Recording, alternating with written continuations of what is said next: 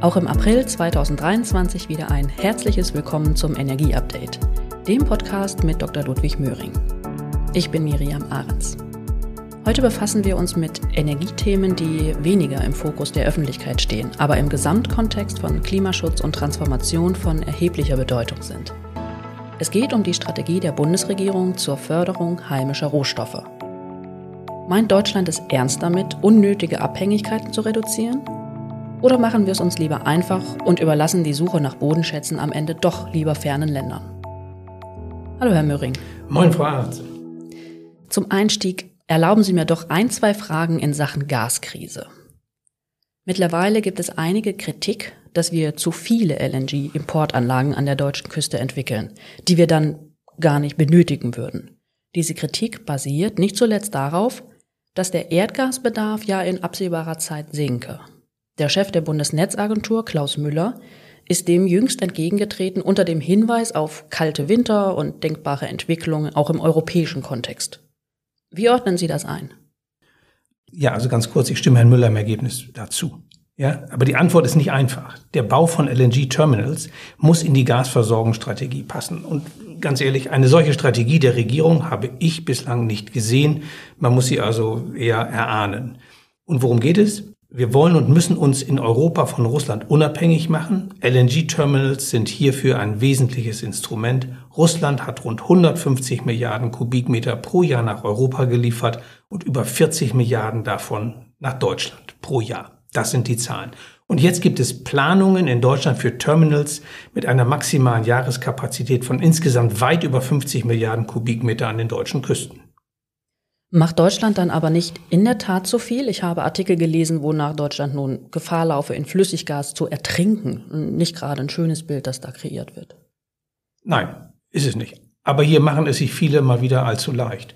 Also zum einen, der Ersatz russischer Lieferungen nach Europa durch LNG betrifft auch Belieferungen nach Mittel- und Osteuropa, die ja weiterhin erhebliche russische Mengen erhalten. Also nehmen wir mal Österreich die haben in den vergangenen Monaten teilweise weiterhin über 50 Prozent ihrer Erdgasmengen aus Russland bekommen. Auch hierfür sind die zusätzlichen Kapazitäten gegebenenfalls erforderlich. Wer die LNG-Kapazitäten allein mit Blick auf Deutschland bewertet, erfasst nicht die Gesamtlage. Deutschland hat eine europäische Verantwortung. Das wird zugegebenermaßen selten erwähnt, vielleicht aus politischer Sorge heraus, dass Bürgerprotest in Deutschland gegen solche Projekte entsteht, wenn sie allein durch europäische Solidarität motiviert sind. Daneben können wir, wie auch Herr Müller richtig herausstellt, nicht jedes Jahr davon ausgehen, dass milde Winter den Verbrauch drosseln. Aber laufen wir dann nicht Gefahr, mit diesen Terminals das Erdgaszeitalter unnötig zu verlängern? Nein, laufen wir nicht. Diese Argumentation wird von Kritikern gegen jede neue Infrastruktur oder Erdgasförderung hervorgebracht. Und sie wird durch Wiederholung auch nicht wahrer. Falls der Gasbedarf zurückgeht, wären schlicht die Terminals weniger ausgelastet. Wir brauchen ja nicht mehr Erdgas, weil wir mehr Terminals betreiben. Das ist auch so ein Argument, das durch Wiederholung nicht besser wird. Übrigens, das gehört dann auch dazu, vor der Gaskrise gab es kaum LNG-Terminals in Europa, die zu mehr als 50 Prozent ausgelastet waren. Viele sogar erheblich weniger. Diese Terminals schaffen jede Menge Flexibilität, die sehr wertvoll sein kann. Darauf hat zuletzt auch der Kanzler nochmal hingewiesen. Aber aus einem anderen Grund ist natürlich Vorsicht angebracht. Viel hilft viel ist nicht immer ein guter Ratgeber. Erst recht nicht, wenn Geld der Steuerzahler für die Terminals verwandt wird, beziehungsweise die Verbraucherinnen und Verbraucher für die Terminals und die dadurch notwendigen Pipeline-Ausbauten nach den Terminals dann bezahlen müssen. Wir reden hier ja nicht allein über private Investitionen, für deren wirtschaftlichen Erfolg oder Misserfolg die Unternehmen alleine gerade stehen. Hier ist viel öffentliches Geld und viel Geld von den Verbrauchern mit in Rede. Noch einmal, eine klare Strategie im europäischen Kontext ist erforderlich. Und eine solche auf den Tisch zu legen, das würde der Diskussion vermutlich den, den Boden mit all diesen Emotionen entziehen und würde dann zu einer Versachlichung führen. Gehört dazu dann nicht auch die Einbeziehung einer künftigen Nutzung von Wasserstoff? Wasserstoff ready ist doch jetzt in aller Munde. Absolut richtig. Und idealerweise werden bereits jetzt die Wasserstoffwelt und deren Infrastrukturanforderungen in die Planung einbezogen. H2 Ready von Erdgasinfrastruktur ist bislang häufig mehr eine argumentative Hülse. Zu wenig ist klar über die konkreten Zielgrößen der Wasserstoffwelt. Aber Eins ist doch schon jetzt klar, die LNG-Terminals schaffen hier eine ganz wichtige Option. Auch hier wäre natürlich eine strategische Unterfütterung mit einem klaren Plan sehr hilfreich. Übrigens, und das auch mit Blick auf unser heutiges Thema, eine erhebliche Erhöhung der heimischen Erdgasproduktion würde auch den Bedarf nach LNG-Terminals reduzieren. Diese Diskussion sehe ich gar nicht, aber da kommen wir ja sicherlich noch drauf. Ja, in der Tat. Dann lassen Sie uns mal zur Bodenschatzsuche in Deutschland kommen. Das Bundeswirtschaftsministerium hat Anfang 2023 ein Eckpunktepapier zu einer nachhaltigen und resilienten Rohstoffversorgung vorgelegt. Dieses Papier schreibt die Rohstoffstrategie der vorherigen Bundesregierung aus 2020 fort. Was halten Sie davon? Ja, zunächst mal vermute ich, dass das vielen Hörern unseres Podcasts schon die Existenz einer solchen Rohstoffstrategie kaum bekannt ist. Rohstoffe werden aus der Natur durch Urproduktion gewonnen und dann als Grundstoffe weiterverwandt. Und im industriellen Sektor denken wir da insbesondere an Energierohstoffe, also Erdgas, Erdöl, Kohle, an metallische Rohstoffe, Gold oder Kupfererz, chemische Rohstoffe wie Salz oder Kalk oder auch Baurohstoffe, also Sand, Ton und Kies. Produzieren wir das alles in Deutschland? Naja, Deutschland hat die Aufsuchung von Rohstoffen hier im Land in vielen Bereichen eingestellt oder runtergefahren. Es war einfach zu attraktiv, sich auf die Weltmärkte zu verlassen und die erforderlichen Rohstoffe zu importieren. Gleichzeitig hat man die Aufsuchung und Förderung im eigenen Land gerne als umweltkritisch eingestuft. Also das, was ich da jetzt beschreibe, gilt insbesondere für die Energierohstoffe.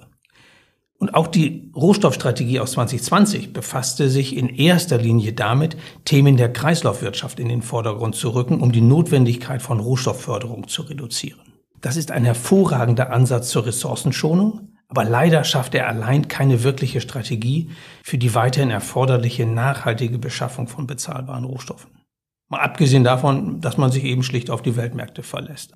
Diesen Ansatz hat das Eckpunktepapier aus dem Januar 2023 jetzt interessanterweise verlassen. Es betont ausdrücklich den Wert heimischer Bodenschatzsuche und heimischen Bergbaus. Eine ganz spannende Wendung, wie ich finde.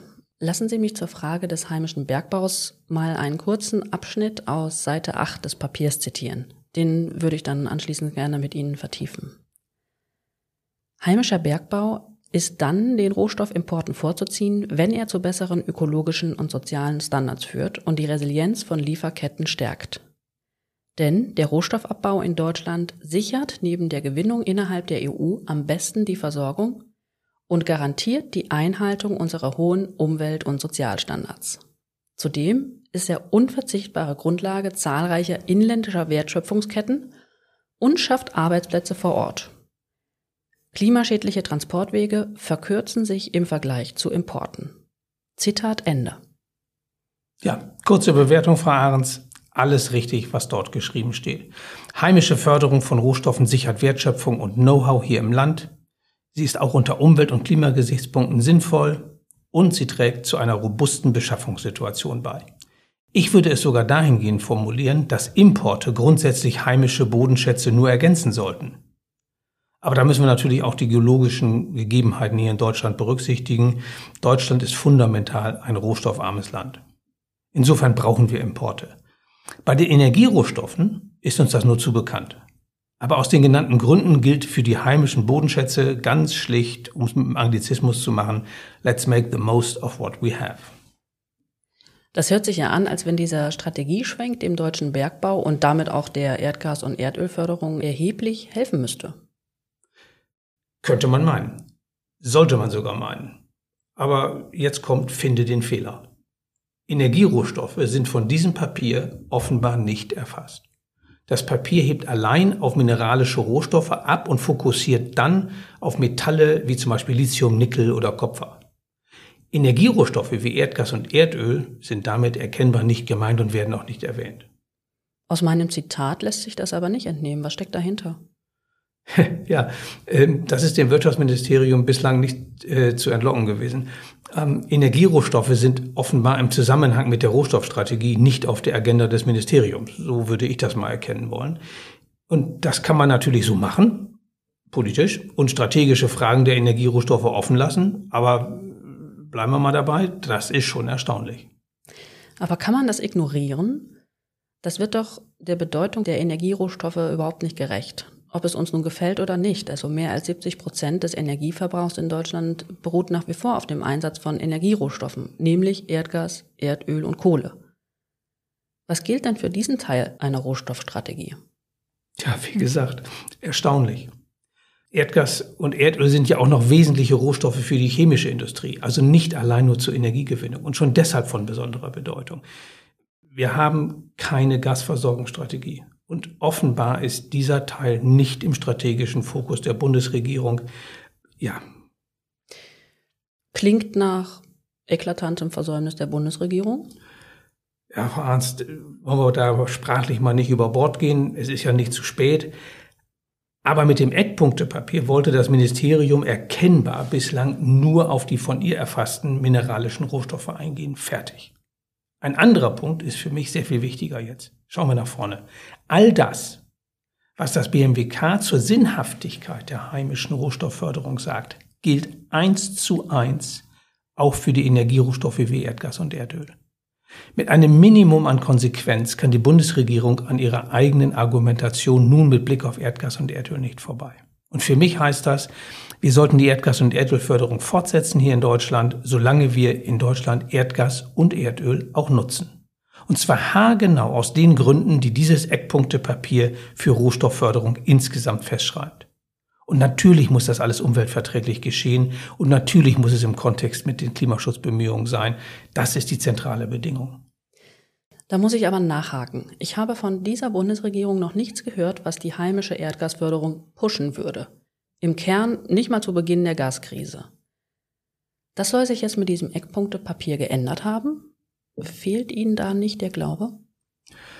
Tja, hier treffen in der Tat harte Wahrheiten und einige politische Vorfestlegungen aufeinander.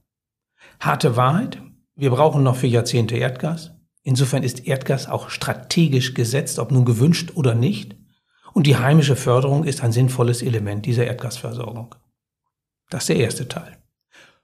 Und dann trifft man vielfach auf eine politische Vorfestlegung und, und manche nennen das dann sogar Haltung. Und sie lautet, wir wollen kein Erdgas, erst recht keine heimische Produktion und werden nichts dahingehend unterstützen. Ganz ehrlich, ich würde das nicht als allgemeine Meinung der Bundesregierung ansehen. Übrigens nicht einmal im Kontext zur Sinnhaftigkeit einer Schiefergasproduktion in Deutschland. Aber das ist ja heute nicht unser Thema hier. Wo lässt uns das, Herr Möhring? Ist alles gut oder gerade nicht? Für mich ist die Leistung des Eckpunktepapiers zur Rohstoffstrategie, dass es die Argumente für die heimische Erdgasförderung auf den Punkt bringt. Eine hervorragende Basis für weitere Gesetzgebungsvorhaben, zum Beispiel auch im Zusammenhang mit der Modernisierung des Bundesbergrechts, die sich die Bundesregierung ja laut Koalitionsvertrag vorgenommen hat. Und im Klartext, lasst uns sicherstellen, dass und wie wir Erdgas- und Erdölförderung in Deutschland umweltverträglich ermöglichen, solange diese Rohstoffe auch in Deutschland benötigt werden. Schöne Überleitung, vielen Dank. Modernisierung des Bundesbergrechts, so steht es im Koalitionsvertrag. Ist das Bundesbergrecht so alt, dass es modernisiert werden muss? In einer Anhörung beim BMWK im März war von Seiten des Ministeriums von einer Ökologisierung des Bundesbergrechts die Rede und von einer Ausrichtung an den Klimaschutzzielen. Hört sich doch sinnvoll an. Das sind jetzt mal eine Menge Fragen, Frau Arndt. Also fangen wir mal vorne an.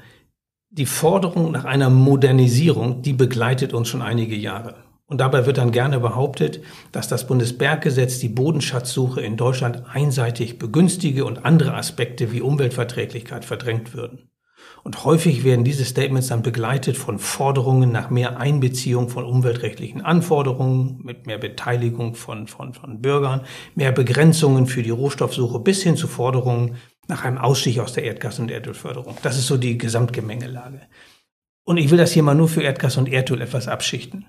Zunächst einmal brauchen wir Klarheit, ob wir weiterhin die Aufsuchung von Erdgas und Erdöl in Deutschland wollen.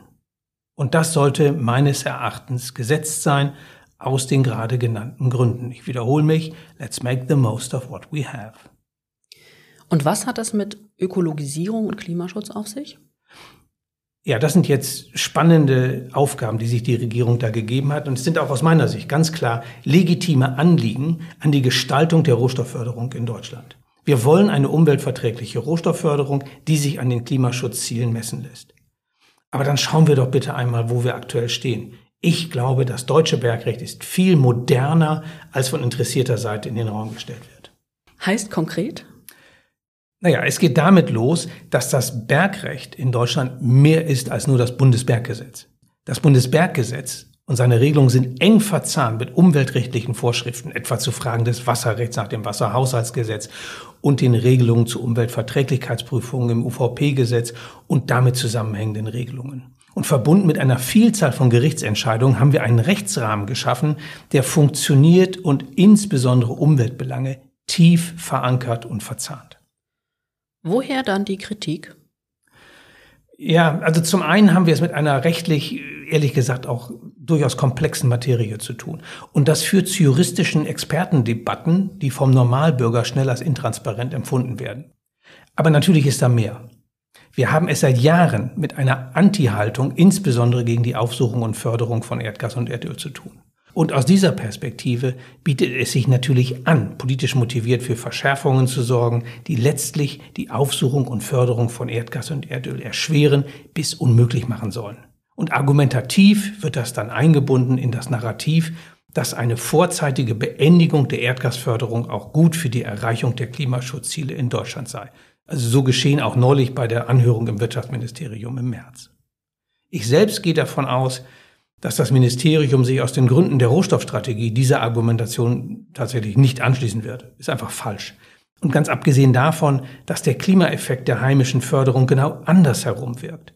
Heimische Förderung von Erdgas vermeidet alternativ erforderliche LNG-Importe, die einen 20 bis 30 Prozent schlechteren CO2-Fußabdruck haben. Das ist ein Faktum. In der politischen Debatte wird das gerne schlicht ignoriert und ganz freundlich formuliert wenig überzeugend. Bislang gibt es ja noch keinen Gesetzentwurf. Was erwarten Sie denn? Wie wird die Bundesregierung hier agieren? Also für mich wird von zentraler Bedeutung sein, eine strategische Einordnung der Modernisierung des Bundesbergrechts voranzustellen. Was soll eigentlich wirklich konkret erreicht werden? Aus Perspektive der Erdgas- und Erdölindustrie erwarte ich eigentlich kaum Anpassungen. Es gibt ein höchst ausdifferenziertes Genehmigungs- und Aufsichtsregime. Unsere Umweltverträglichkeitsregelungen sind schon heute Weltstandard. Und über Länderregelungen gibt es weitere detaillierte Vorschriften, zum Beispiel zur Bohrungssicherheit. Ja, also im Kernland Niedersachsen, hier produzieren wir mittlerweile 99 Prozent der Erdgasmengen in Deutschland, wurde gerade die Tiefbohrverordnung umfassend überarbeitet, die sich genau mit diesen Sicherheitsfragen befasst. Und wenn allen Beteiligten klar ist, dass die heimische Erdgasförderung auch unter Klimagesichtspunkten den alternativ erforderlichen LNG-Importen überlegen ist, dann ist eine robuste Grundlage für eine umweltverträgliche und klimaschutzorientierte Erdgasförderung gelegt.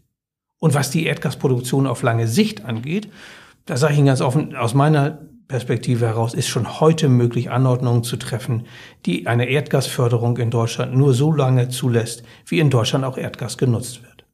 Was sind denn die Forderungen des BVEG bezüglich der Modernisierung des Bundesbergrechts? Wichtig erscheint mir die strategische Einbettung der Erdgas- und Erdölförderung in die Klimastrategie der Bundesregierung. Und das ist vollständig ohne Anpassung des Bergrechts möglich, sondern das erfordert nur politische Festlegungen. Sinnvoll ist es dann aber sicherlich, zum Beispiel die Genehmigungsverfahren zeitlich zu straffen. Hier wird sich viel in der behördlichen Arbeit abwickeln lassen, natürlich unter Beachtung der Anforderungen an die Umweltverträglichkeit.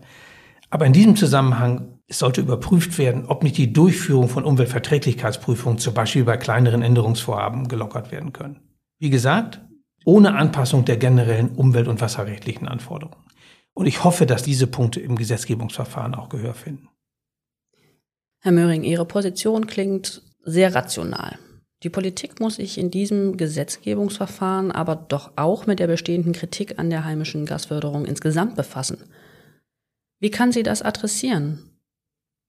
Es gibt institutionellen Protest, den wird keine Regierung der Welt befrieden. Und ganz ehrlich, dieser institutionelle Protest von Menschen, die es einfach nicht wollen und sich auch der Diskussion dann gar nicht ernsthaft stellen, der ist aber in einem pluralistischen Staat wie hier in Deutschland auch, ehrlich gesagt, finde ich, völlig legitim. Also insofern geht Ihre Frage weit über die Gasförderung hinaus und betrifft viele, viele andere große Herausforderungen hier im Land. Aber solcher Protest muss sich auch entgegenhalten lassen, wenn an den Realitäten vorbei argumentiert wird.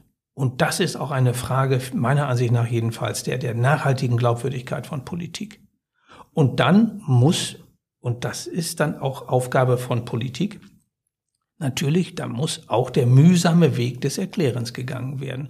Und zwar auch des Erklärens mit Blick auf möglicherweise in der Vergangenheit anders geäußerter Meinung. Auch das ist meiner Ansicht nach eine Frage der Haltung und eine Frage, wie wirklich das Beste hier für die Menschen im Land getan werden kann. Das stelle ich mir nun aber bei der heimischen Erdgas- und Erdölförderung gar nicht so einfach vor. In der Tat. Keine einfache Aufgabe. In Deutschland ist ja seit Jahren die Transformation der Energielandschaft allein als Ausbau von Erneuerbaren und Abkehr von Kohle, Atom, Öl und Gas kommuniziert worden. Fakt ist, wir brauchen noch für viele Jahre Öl und Gas und das klimaschonend und bezahlbar. Und diese Ehrlichkeit muss in die Debatte. Übrigens nicht nur in der Politik, sondern auch in den Medien. Die Logik für eine erfolgreiche Transformation der Energielandschaft ist nicht einfach erneuerbar gut, fossil böse und dann haben wir die Lösung für alles. So einfach wird es nicht gehen. Die Bundesregierung hat sich da übrigens im Koalitionsvertrag 2021 klar festgelegt. Dort heißt es ausdrücklich, Erdgas ist für eine Übergangszeit unverzichtbar. Und spätestens seit der Gaskrise mit den damit verbundenen Preisausschlägen ist es sogar ein Muss für die Regierung, den Menschen im Land zu erklären, wie sie sicherstellt, dass bezahlbares Erdgas so lange wie nötig verfügbar bleibt. Und das bitte mit minimalem CO2-Fußabdruck. Heimische Produktion leistet genau da seinen Beitrag. Herzlichen Dank, Herr Möhring. Insbesondere auch für den interessanten Twist am Schluss. Liebe Zuhörerinnen und Zuhörer, schön, dass Sie wieder dabei waren. Ich hoffe, es hat Ihnen gefallen und freue mich, wenn Sie auch beim nächsten Mal, wie immer am ersten Donnerstag im Monat, wieder zuschalten. Empfehlen Sie das Energieupdate gerne weiter.